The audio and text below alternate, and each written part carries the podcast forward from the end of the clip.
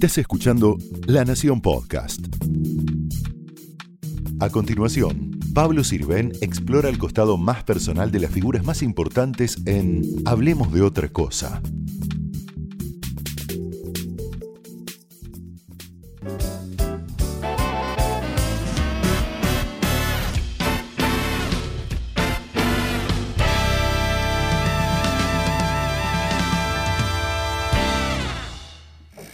Gracias Carolina Stanley, ministra de Desarrollo Social de la Nación, por venir a Negroni. Hablemos de otra cosa, para hablar de otras cosas, de las cosas de siempre. ¿no?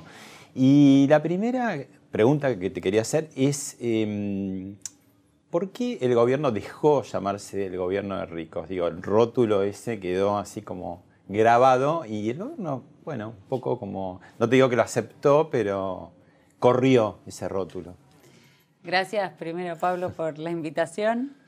Eh, a ver, yo no creo que ni que aceptemos ni que dejemos correr el rótulo.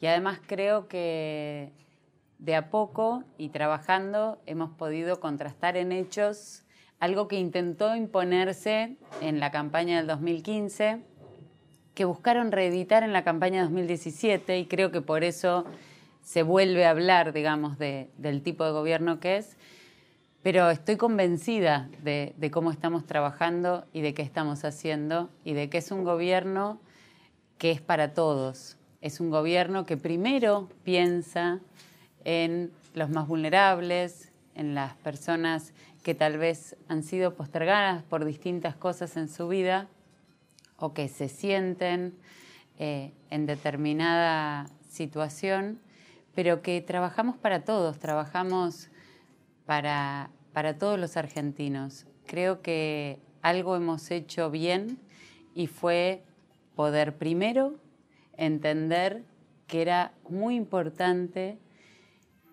poner la verdad sobre la mesa. Y entre todas esas verdades que pusimos sobre la mesa también estuvo poner en valor al INDEC y poder medir la pobreza, por ejemplo. Y cuando medimos la pobreza nos animamos no solo a decir cuál era el índice de pobreza, sino que además el presidente se, plantó frente a la sociedad y dijo que él quería ser medido por cómo bajaba ese índice.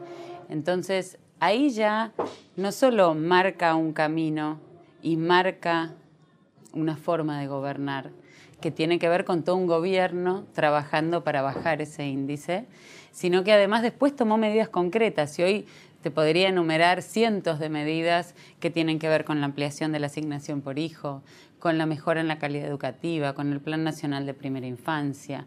Todo lo que se está trabajando en igualdad de género también tiene que ver con poder mejorar en, gran parte todo lo que es eh, la situación de la pobreza, porque las mujeres claramente tienen mucho para aportar en este sentido Carolina, eh, en este programa hay testimonios, gente que aporta anécdotas o aproximaciones. Por ahí al público este saludo le va a llamar mucho la atención, pero creo que a vos no tanto. Si querés lo vemos. Carolina tiene una virtud atípica en un gobierno de, de ricos, de patrones, que en general son muy prepotentes porque les tocó estar del lado de los ganadores del sistema. Esa virtud es la humildad, que le permite tener capacidad de escucha, de no ser competitiva ni arrogante, y de poder dialogar con aquel que piensa distinto, que es la virtud del diálogo, no hablar con los que piensan más o menos como vos, sino los que son muy, muy distintos. Porque no se cree que se las sabe todas, ni que el bien es patrimonio exclusivo de su lado de la grieta.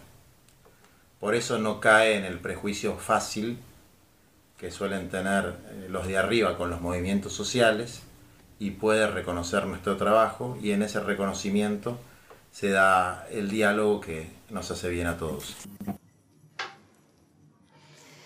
Bueno, Primero, gracias, porque la verdad que, que, Juan piense eso de mí, que lo manifieste públicamente, digo, me, se lo agradezco. pero además eh, hay, hay mucho de lo que dice que tiene que ver con cómo nos conocimos y cómo llevamos nuestra Contalo, relación, contalo. por decirlo de alguna manera. Un poco en el imaginario de la gente o del círculo rojo, como nos gusta tanto llamar, es que eh, piqueteros de un lado, el gobierno del otro, ¿no? Bueno, yo que creo en el diálogo como, como herramienta de todo en la vida, sinceramente. Yo creo que, que en un país donde uno de, las, de los desafíos más grandes que tenemos tiene que ver con, con poder integrar, con poder unir, con, con, que no sigamos dividiendo, sino encontrándonos, el diálogo es una herramienta fundamental para eso. Yo a Juan lo, conocí en la ciudad cuando él estaba con el, con el movimiento, con el MTE, eh, y yo era ministra de la ciudad y empezamos a trabajar un proyecto que tenía más que ver en ese momento con gente, con chicos, en realidad en situación de calle. Y, y bueno, y encontramos puntos en común, claramente, digo, que tenían que ver con maneras de trabajar y con posibilidades de hacer cosas. Y después nos encontramos en, en La Nación, donde, donde él representa un movimiento grande, una confederación de movimientos, en realidad, la CETEP. ¿Cuál sería la parte fácil y difícil de ese diálogo con los movimientos sociales? La parte, yo diría que por ahí la parte más difícil es poder bajar prejuicios, porque más allá de esto que es cierto, digo, a mí me parece valioso y, reconozco el lugar que ocupan y me parece importante poder escucharlos y poder entender y poder ponerme en el lugar del otro y entender la mirada y el porqué y lo que dicen y poder aprender también. Explicarle a la gente, que hay mucha gente que por ahí tiene prejuicio y dice son vagos que reciben plata oficial. ¿Qué son en realidad los movimientos sociales? Los movimientos sociales, en realidad, eh, son movimientos que agrupan personas. Entonces, siempre estamos hablando de personas, hombres y mujeres, que probablemente no tuvieron las mismas posibilidades, las mismas oportunidades que tuvieron otros, y que hoy eh, personas que tienen un plan social son personas que no pudieron generar su propio ingreso, son personas que, que hoy no tienen cómo generar su propio ingreso y a los No es que no quieren trabajar, sino No es que, no el trabajar. mercado, como se llama, no, no les da lugar, no, no hay... o han tenido que caer en la informalidad en muchos casos. Digo, no nos olvidemos que, que en nuestro país algo que es, eh, que es muy grande tiene que ver con todas las personas que trabajan en la informalidad. Entonces, no necesariamente eh, el trabajo formal es la única forma de generar ingresos. Hay personas que trabajan en la informalidad y que generan sus ingresos y hay personas que tal vez hoy no, no llegan a generar sus propios ingresos. Y en esos casos nosotros como Estado tenemos que estar y tenemos que acompañar.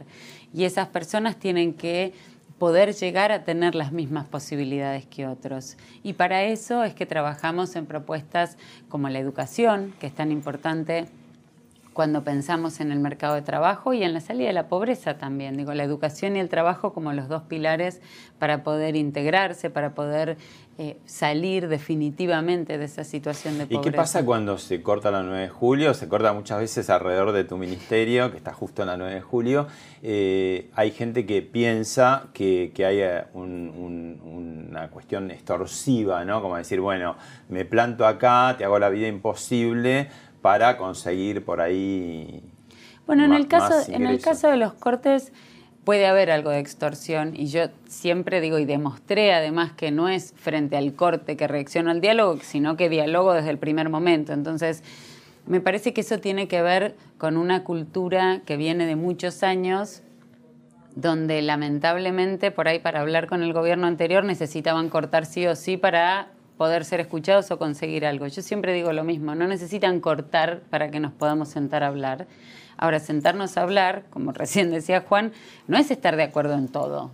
Digo, sentarnos a hablar es escuchar al otro, poder tomar cosas que, que nos parece que pueden cambiar nuestra forma de parecer, pero hay otras en las que nosotros vamos a seguir pensando distinto y poder pensar distinto y encontrarse a dialogar, me parece que es algo muy positivo. Pero para no cortar todos. eh, no les da visibilidad mediática de pronto. Bueno, por eso, entonces digo, me parece que lo- a donde tendríamos que poder ir es en algún momento a que eh, dejemos de cortar como método extorsivo, dejemos de cortar como, como método, digamos, de, visibilizarse y poder pensar en, las personas que, hoy están sufriendo y que necesitan de que nosotros lleguemos a acuerdos y, que además, digo, me parece que el corte es como la expresión más clara de, la división ¿no? y de, de la desintegración, digo, donde no terminamos de poder ver que en muchos casos atrás del corte, por ahí la persona que lidera el corte es extorsionadora y está usando y abusándose de un sistema y es más asistencialista o clientelar o lo que sea, pero atrás hay mucha gente que necesita un estado presente, un estado cercano, un estado que lo acompañe a poder salir de una situación que hoy lo tiene en, en una situación de mayor vulnerabilidad, pero de la que creemos yo y la persona que puede salir. Entonces, digo, hay que buscar el camino. Frente a lo que puede ser prejuicio o realidad o ambas cosas, ¿no? En un gobierno donde hay muchos CEOs de empresas o gente que viene de, la actividad privada, gerencial, eh, visto así también muy en atraso grueso, ¿vos serías como la pata sensible de un gobierno no tan sensible? Yo soy parte de este gobierno y soy expresión de este gobierno. Digo, mi sensibilidad y mi, mi trabajo social es el gobierno. Como digo, siempre Mauricio me eligió como ministra, me eligió a mí, no eligió a otra persona. Y mm. cuando él me elige a mí como ministra, él está ratificando, más allá de todo lo que hablamos todas las semanas con Mauricio, está eh, no solo ratificando, sino que diciendo que este es el camino social que él quiere llevar. Entonces, digo, es más cómodo para quienes quieren generar o profundizar esos prejuicios, de hacer de cuenta como si yo no fuera parte de este gobierno o soy solo el ala sensible, digamos. Yo soy este gobierno en todo lo que este gobierno es y yo y este gobierno es todo lo que yo hago desde lo social. Mm. Te remonto a tu historia. Wow. ¿Cómo Contanos. esa qué maravilla, mira, qué trabajo han hecho. Eh, bueno, estas son mis amigas que siguen siendo mis amigas hoy. Eso te iba a preguntar. Sí, mis amigas hoy siguen siendo mis amigas desde, desde el colegio. Del San Catherine. Sí. Hiciste todo tu... Todo mi colegio fue... Primaria y secundaria. Primaria y secundaria. Fue todo, todo en ese colegio. Y mi grupo de amigas es es mi grupo de amigas de, toda la vida, como me gusta llamarlas. ¿Y qué suelen ser, así como para variedad de, o de profesiones o de oficios o, las derivas de las distintas vidas? Bueno, de lo más variado te diría. Tengo amigas que, que, por ahí trabajan en bancos, tengo amigas que, que por ahí están criando a sus hijos, tengo amigas que trabajan en, en recursos humanos, tengo amigas que Hoy trabajan en, bueno, alguna fue actriz en un momento y después dejó, digo, por eso te digo, es de, lo, más variado que, te puedas imaginar. ¿Y esto?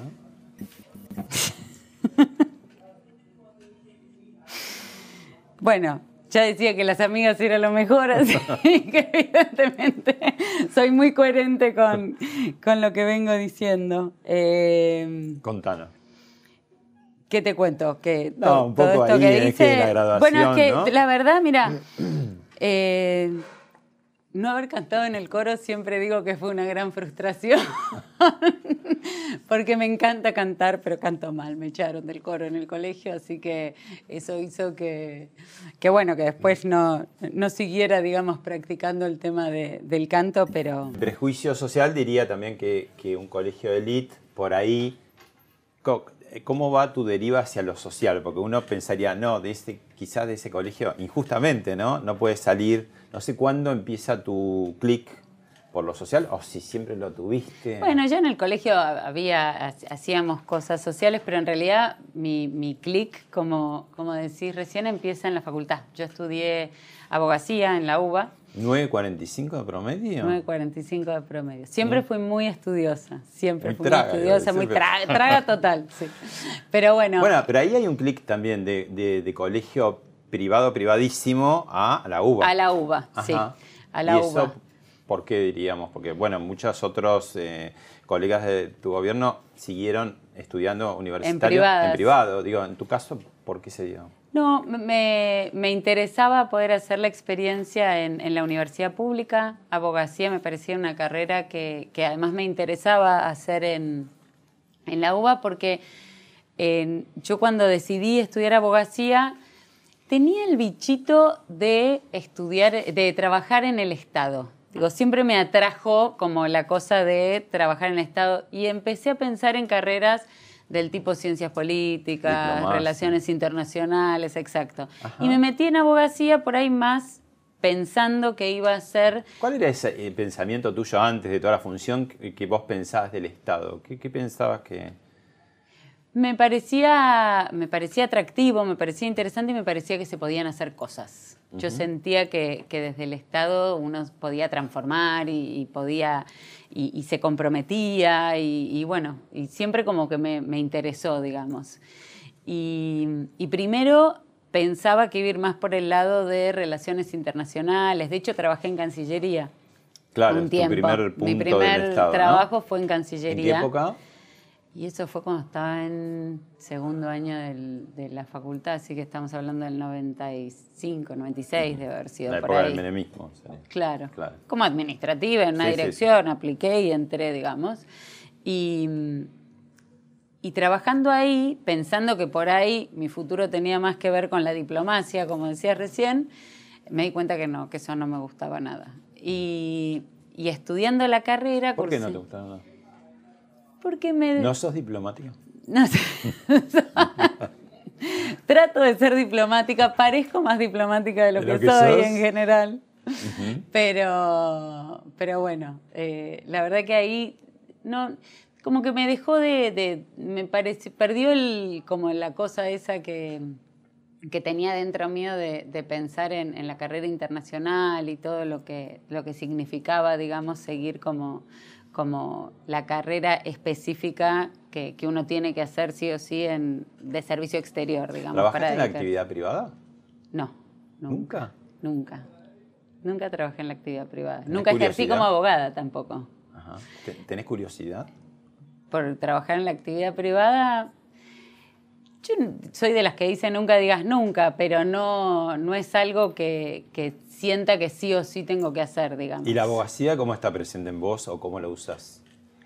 La abogacía tiene mucho que ver con, una forma de razonar y a mí lo que más me gustó de, la abogacía eh, tiene que ver con esto de, saber escuchar, ¿no? Y poder escuchar y, a partir de lo que uno escucha eh, trabajar y, pensar y, poder pensar alternativas y caminos y todo eso. Tenemos una sección en este programa que se llama ¿Qué hacías cuando? Y siempre hay un hecho muy impactante. Lo vemos. El 2001 será un gran año para todos. Qué lindo es dar buenas noticias. Hemos debido adoptar medidas extraordinarias. Desde hoy, rige el límite de 250 pesos por semana para el retiro de efectivo. Esto para vos. Yo soy un pibe joven y tengo tres pibes. Si vos lo hubieras pensado antes, todo esto no hubiera pasado.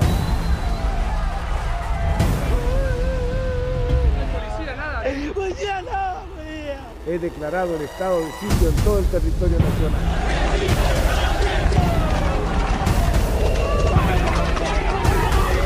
Perdón, perdón, perdón. Eh, está en estos momentos renunciando Domingo Cavallo la noticia de la renuncia del eh, presidente Fernando de la Rúa. 2001. 2001. ¿Qué hacías? Trabajaba en la legislatura de la ciudad. En ese momento con... Qué angustia, ¿no? Generan estas imágenes. Eh, trabajaba con María Laura Leguizamón, que en ese momento era legisladora de la ciudad. Eh, trabajaba con ella y, y, bueno, un poco con ella empecé eh, te diría que todo el trabajo más social, primero por, por lo que tenía que ver con, con, la delincuencia penal juvenil, cuando ella estaba todavía en La Plata, y después empecé en la legislatura con ella ya más amplia. Así que en ese momento trabajaba en la legislatura, estaba...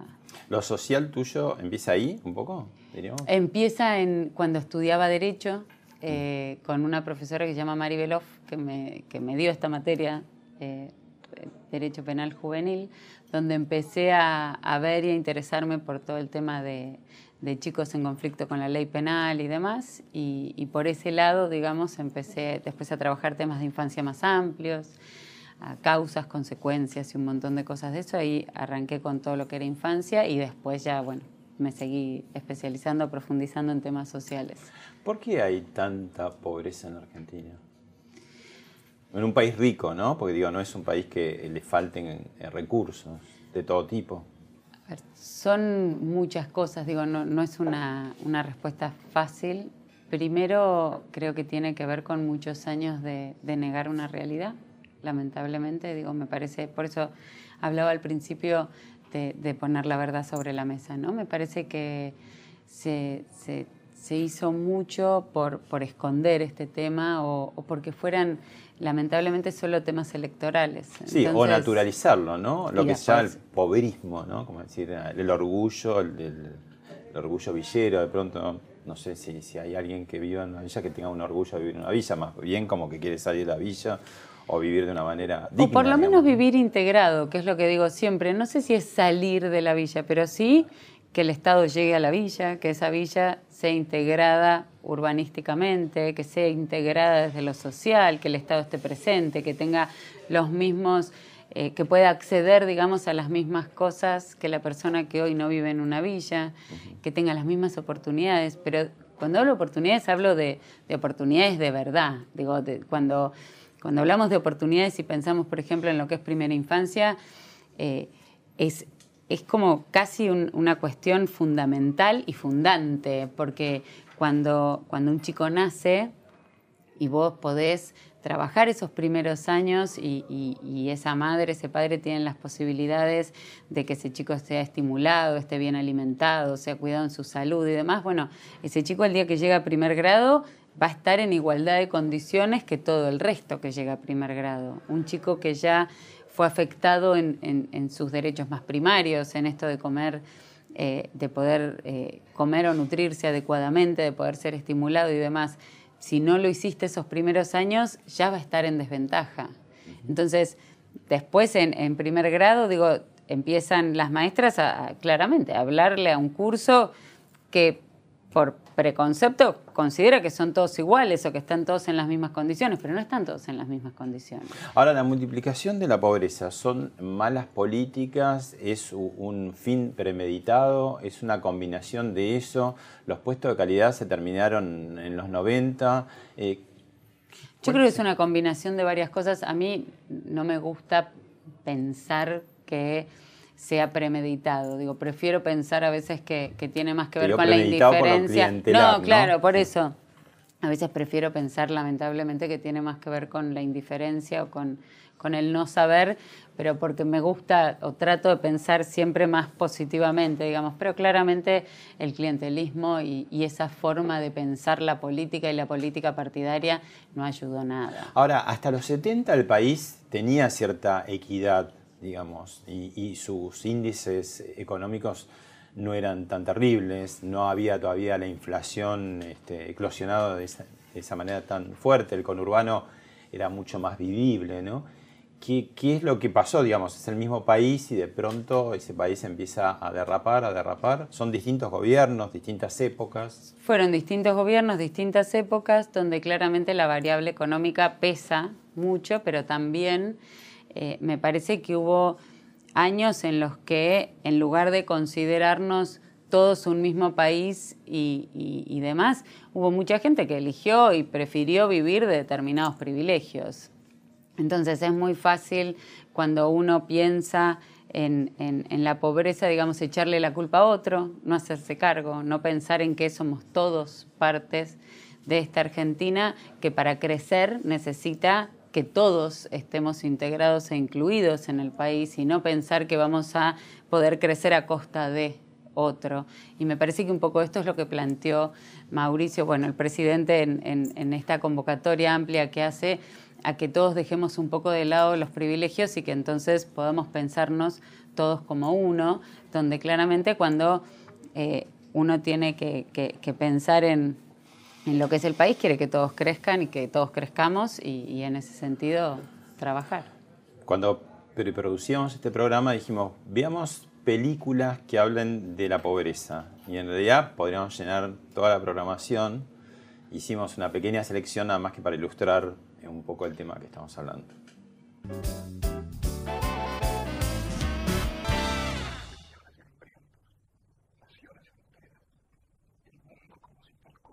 Villa, le decimos Villa.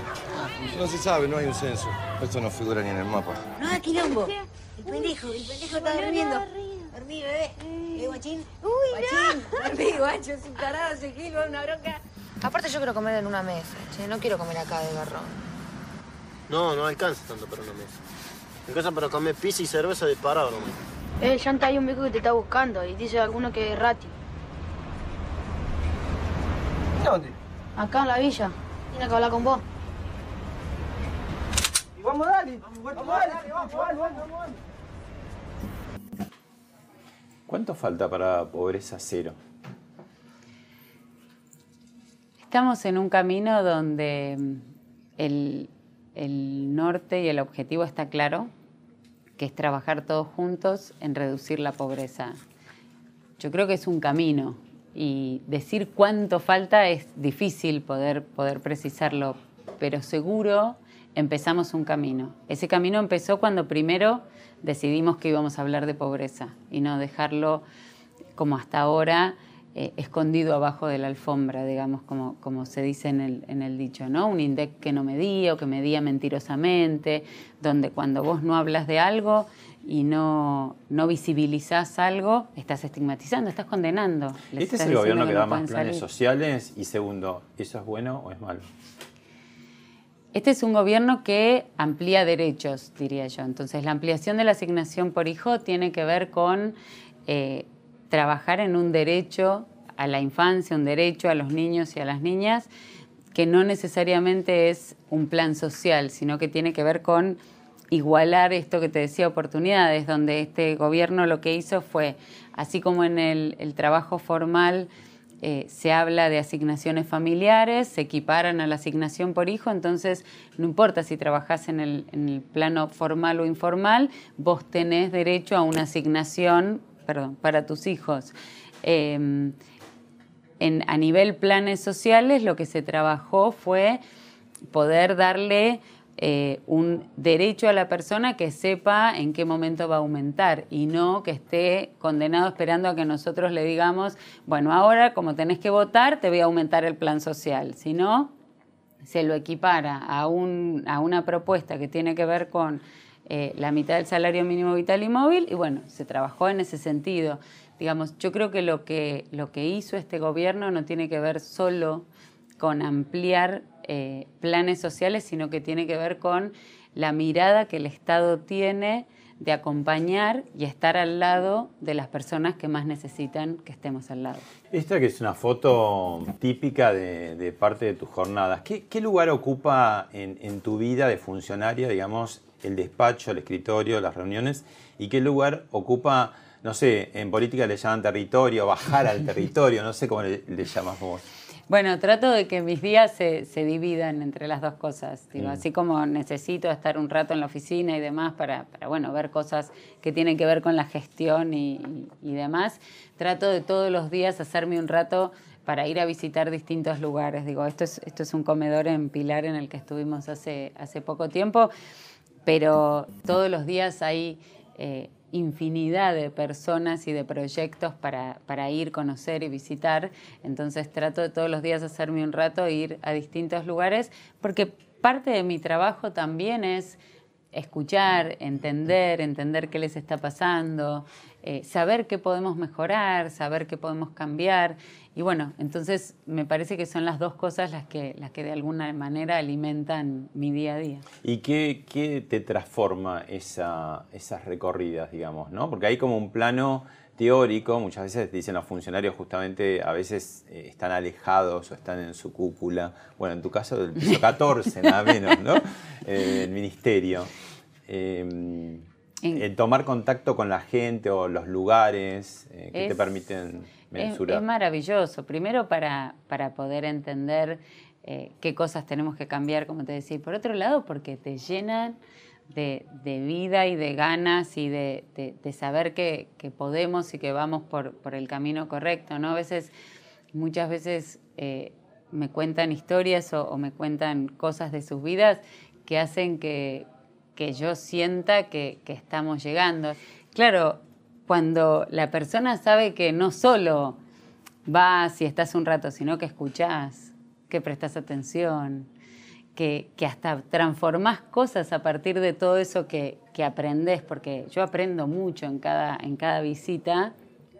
Y la gente se emociona, la gente empieza a sentir que, que es escuchada, que, que puede ser escuchada, que, que puede transformar su realidad, que puede transformar la realidad de otros también.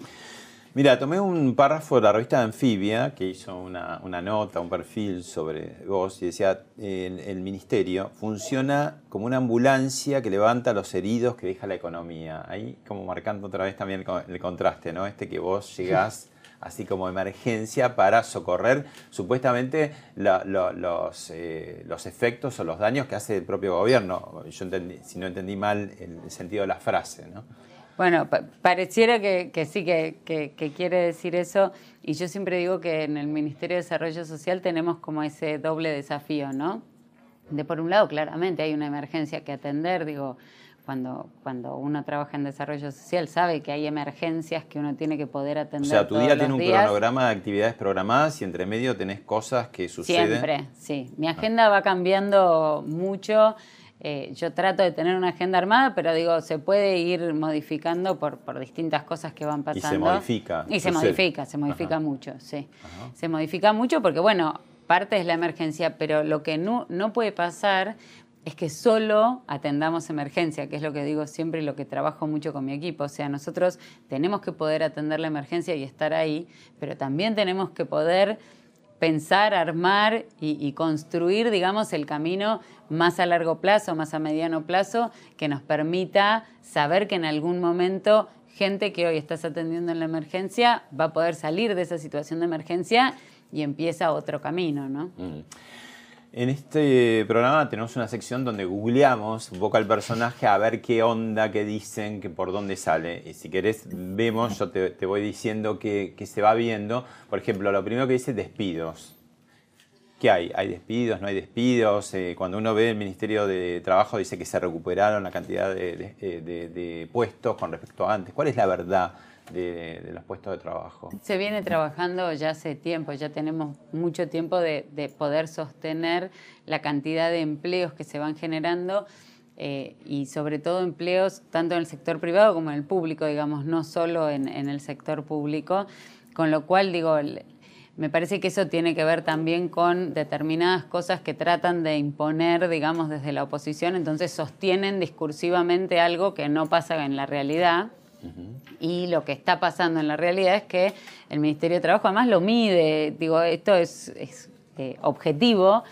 Eh, objetivo, digo, no, no, no es que tiene que ver con yo digo una cosa y el otro, sino se mide todos los meses la cantidad de empleos que se están generando eh, a- mes a mes durante el último año y tres meses. Liquidamos, por ejemplo, la, la letra H y salen dos cosas: Habana e hija. Explícanos, por favor.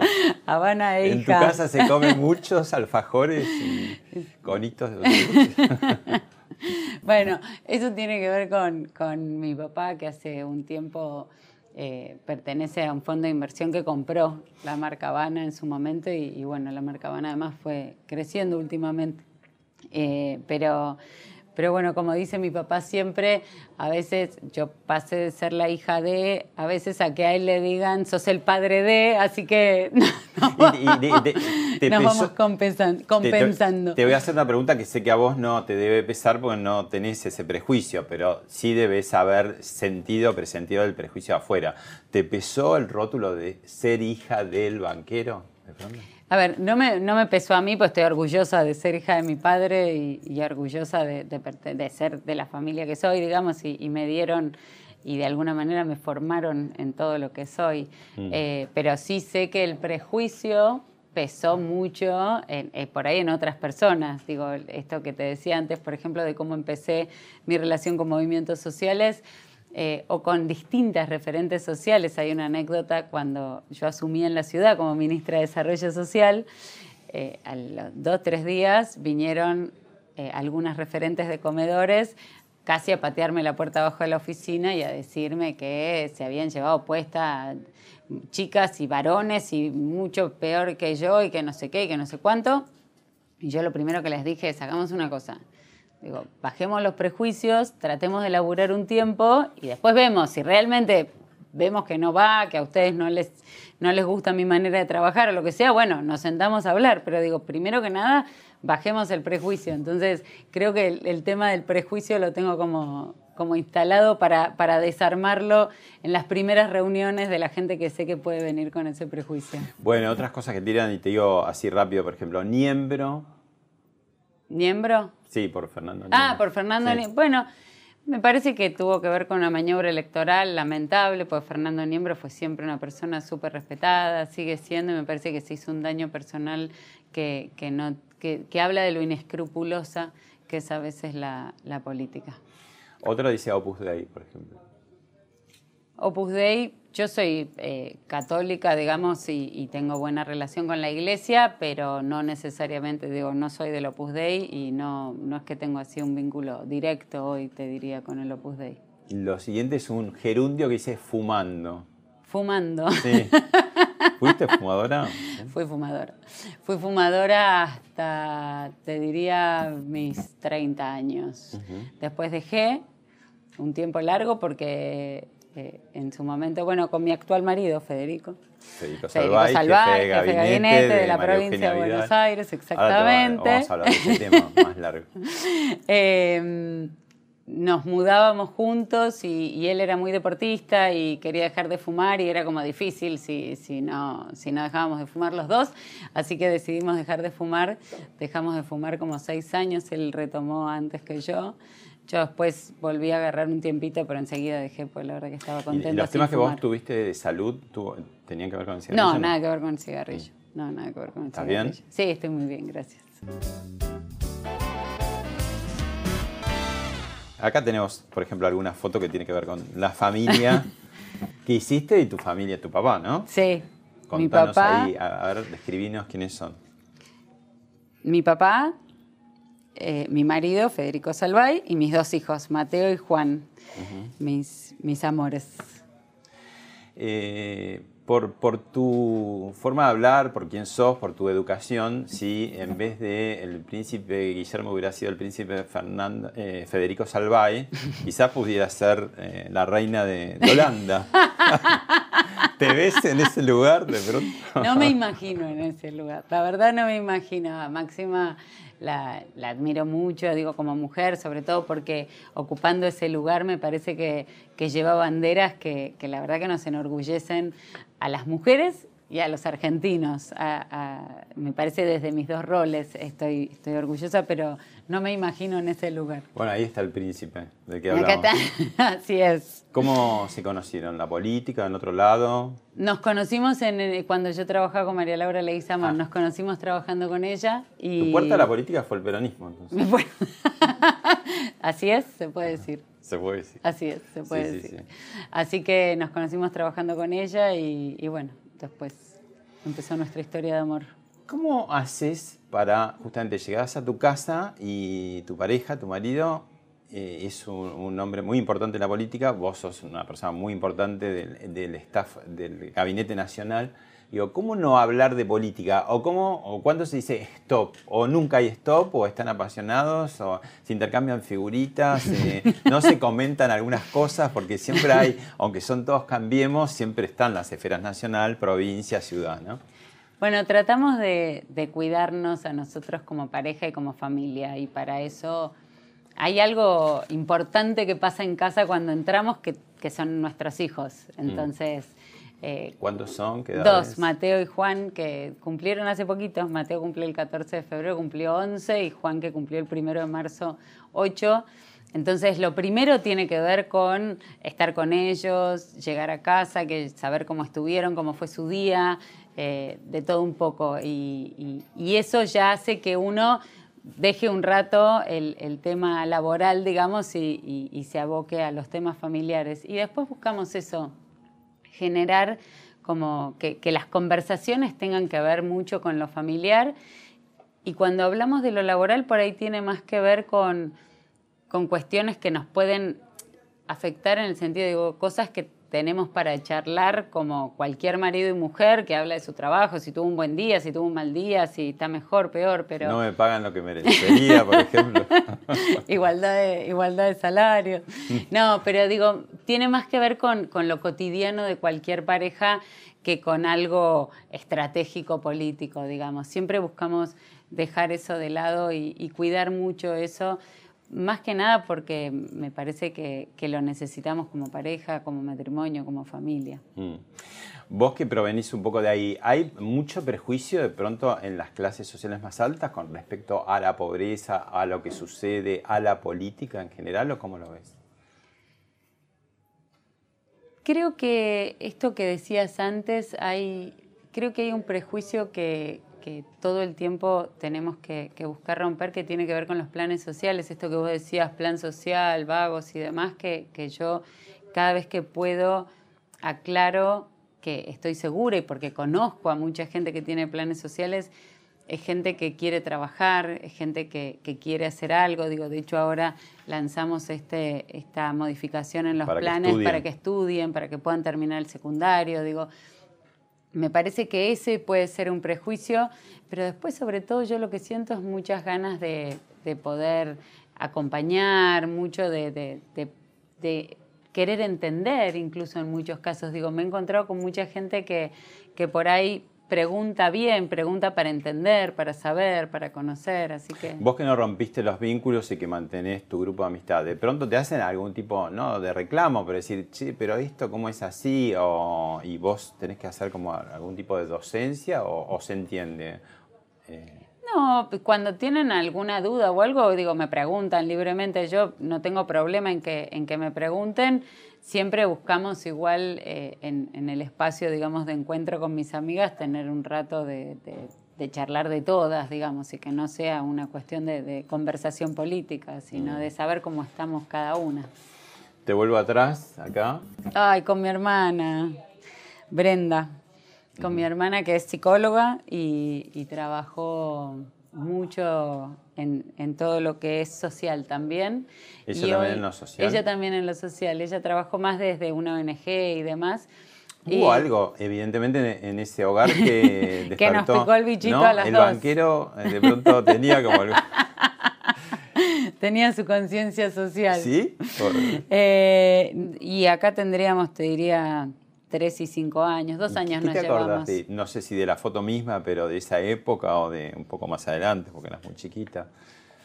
Me acuerdo, la verdad que me acuerdo de, de tener una infancia feliz. Me acuerdo de, me acuerdo de correr, me acuerdo de, de- de reírme, me acuerdo de esas cosas, digamos. No sé si de algo puntual, pero tengo como un recuerdo de, de disfrutar, de, de- de vivir, ¿no? Como, como contenta. Yo jugaba mucho con mi hermana, además. Nos llevamos solo dos años, con lo cual encontrábamos siempre algo para, para jugar. Mi hermana, eh, de hecho, mi hermana a veces parecía más grande que yo, era la que me contaba cuentos a mí. Digo, ¿Cuántos ten- se llevan? Dos años nada Ah. más. Pero es dos años más chica ella. Y, sin embargo muchas veces le pedía que me contara cuentos. Yo era más inquieta que ella, entonces a veces se quejaba de que por ahí hacía, armaba todo como para jugar a las muñecas y yo ya estaba pensando en jugar alguna otra cosa, pero, pero la verdad que tengo re lindos recuerdos. Lo que se llama un poco cajita de cristal, digamos, ¿vos sentiste haberlo vivido o no? ¿O en algún momento decías, más allá de esto, hay otra realidad y la fuiste viendo? ¿Cómo? Siempre la tuve presente. O, o en tu familia, digamos, No, también yo creo lo que- mostraban, o- Yo, creo que en, en ese sentido, digo, me parece que uno, o yo personalmente, digo, te puedo decir que, que tuve suerte, que viví una infancia feliz, pero nunca dejé de, de pensar o de ver la realidad y nunca dejé de preocuparme por la realidad tampoco. De hecho, eh, me parece que eso siempre estuvo presente. Mm. Y acá, bueno. Y acá, que cumplimos años de casados hace poco, el 4 de marzo cumplimos 12 años, nos casamos en Salta, porque mi marido es salteño. Así que, nada, la verdad que es, es el amor de mi vida y, y siento que, que al lado de él pudimos construir una familia maravillosa con mis dos hijos y, y eso es, llena el alma, ¿no? Como quien dice, eso es maravilloso. Eduardo Amadio cuenta algunas cosas sobre vos. A ver.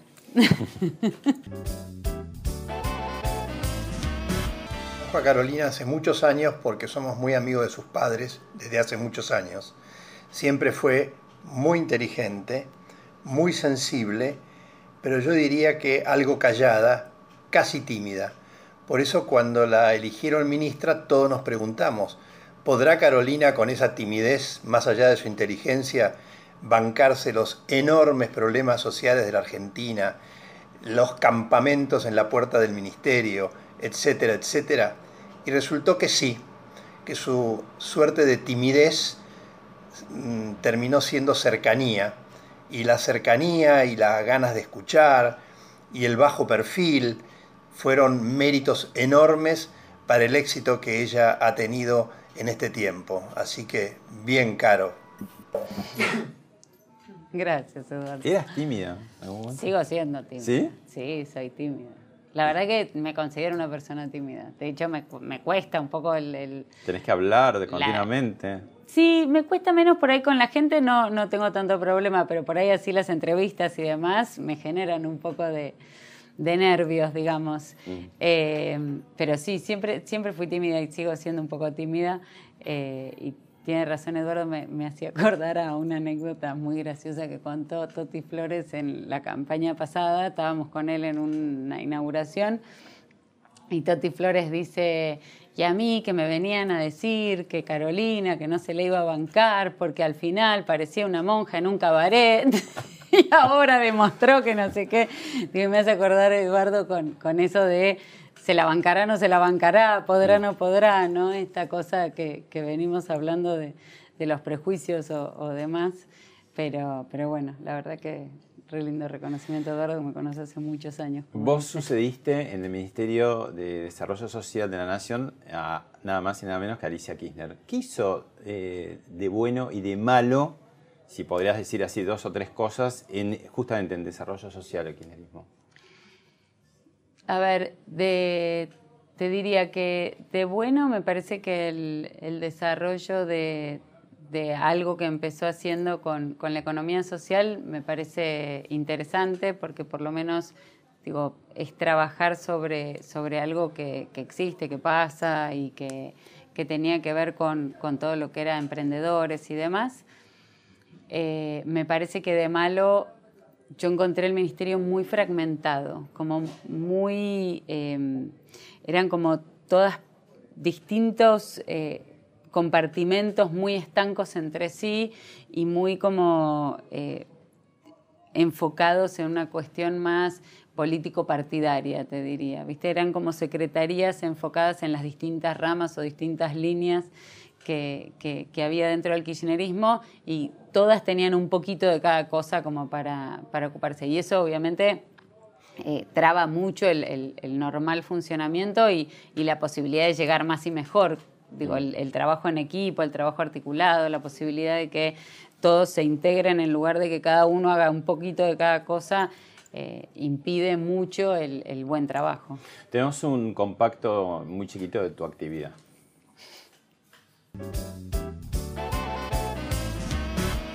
Sí, juro. Si así no lo hicieras, que Dios ¿Qué sentirías vos si no tenés con qué darle de comer a tus hijos? El gran desafío de nuestro gobierno es el de alcanzar la meta de pobreza cero. Pero también trabajamos en muchas otras vulnerabilidades que hoy sufren las familias. Por eso también conformamos un gabinete de desarrollo humano.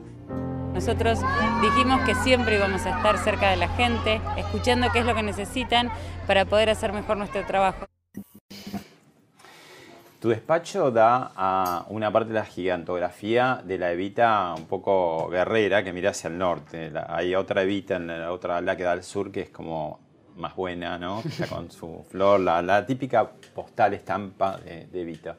Y esta está más aguerrida. Te, Evita está por todos lados en tu ministerio. Hay bustos, hay póster, hay salones. Eh, ¿qué, qué, importancia vos le das a ella? Bueno, es, es una mujer que ha luchado por la mujer y por las causas sociales, con lo cual digo, me parece que, hay muchas cosas que, aprender y que mirar y que, poder continuar, eh, y me parece que es una referente para, muchos temas sociales. Eh, creo que, esas dos caras de las que hablas son las dos caras que de alguna manera necesitamos todos para, poder ocuparnos de los temas sociales, no esta posibilidad de poder abrazar, pero también esa firmeza de, ir para adelante y de, marcar el camino y de, acompañar y, demás. O sea, ¿podés convivir, digamos, con esas presencias que hay? O sí, sí, sí, absolutamente. La última, eh, que supongo que, te debe traer algún tipo de contradicción fuerte, que tiene que ver con la despenalización del aborto, ¿no? Por un lado, tu postura personal y por el otro lado, las cosas que vos ves en, justamente cuando vas a, barriadas o esta problemática que, del aborto que en la pobreza es seguramente mucho más fuerte. ¿Cómo se te presenta ese dilema, no? No sé, eh, vos, ¿qué es lo que pensás en lo personal? y Bueno, en, lo personal íntimo, digamos, estoy en contra del aborto, pero estoy muy a favor de que se debata, muy a favor de que se hable de estos temas, pero también vengo trabajando hace mucho tiempo en temas que es importante que se pongan en la agenda también como el aborto, que tiene que ver con el embarazo adolescente no intencional, con la educación sexual, con métodos anticonceptivos, digo, con, con todos los temas que hacen a que hoy un adolescente, varón o mujer, estén informados, sepan, puedan prevenir un embarazo, digo, si quieren tener relaciones y, no quedar embarazada ella. ¿Va a haber campañas más de difusión? O? Va a haber campañas de difusión, hay un plan nacional que está en marcha, que ya venimos trabajando hace un año entre el Ministerio de Desarrollo Social, Educación y Salud, que ahora estamos eh, desembarcando, digamos, en distintas provincias y haciendo convenios con cada provincia, donde a la provincia también le pedimos que estén presentes los tres ministerios, donde se trabaja concretamente en escuelas, para dar educación sexual, pero también para tener tutorías y conserjerías que puedan acompañar el proceso de todo lo que varones y mujeres adolescentes tal vez quieran preguntar, quieran saber. Lo mismo en centros de salud y en hospitales, donde eh, puedan preguntar, puedan saber, puedan acceder a distintos métodos anticonceptivos. Entonces, eh, me parece que eso también es fundamental y, y estoy absolutamente a favor de que todo eso se plantee, se discuta, se abra y sobre todo que pase, ¿no? que se dé educación sexual en las escuelas, que, tengan acceso a los diferentes métodos anticonceptivos en centros de salud y en hospitales públicos y que, podamos hablar de estos temas, que hayan campañas, que se concientice y que sepamos de qué estamos hablando. Bueno, la última de verdad. Eh, ¿Cuál es tu principal desafío, el más difícil, el que te propones de acá en más para esto hasta diciembre de 2019? Después, no sé, ¿cuál es, cómo sigue tu vida? Bueno, mi principal objetivo eh, o desafío tiene que ver con, esto que, planteó eh, el presidente de bajar el, índice de pobreza y que eso de alguna manera marca él como, como desafío de su gobierno. Que no sea tan invisible, digamos. Que, Bueno, yo no creo que sea invisible. Bueno, él lo dijo el 1 de marzo, ¿no? El crecimiento invisible. Bueno, pero me parece que, que digo, la pobreza viene visibilizándose en, esta tendencia que empezó a tener a, poder ir bajando el número, en lo que se hace y cómo, cómo se trabaja también, ¿no? entendiendo la pobreza desde este lugar eh, multidimensional, digo, donde no es solo el Ministerio de Desarrollo Social, sino que somos muchos ministerios que trabajamos en conjunto, donde la obra de cloacas impacta lo mismo que impacta mejorar la calidad educativa de los chicos, impacta que tengan acceso a la salud, impacta el trabajo que estamos haciendo desde el Ministerio y todo eso tiene que ver con que todas esas familias que viven en situación de pobreza mejoren su, calidad de vida, mejoren cómo están viviendo, que puedan empezar a generar sus propios ingresos y que esto de alguna manera lo, lo, saque de esa situación. Entonces, el principal desafío claramente tiene que ver con eso y con poder trabajar eh, integradamente todas estas áreas para impactar definitivamente y, claramente eso eh, también eh, va a impactar en, en la gente necesariamente. Gracias, Carolina. Gracias a vos.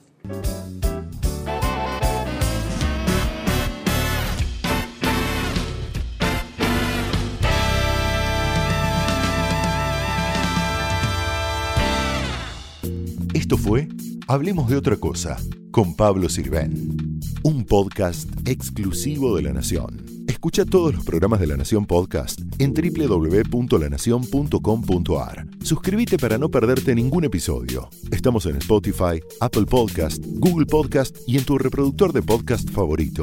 Seguí escuchando La Nación Podcast.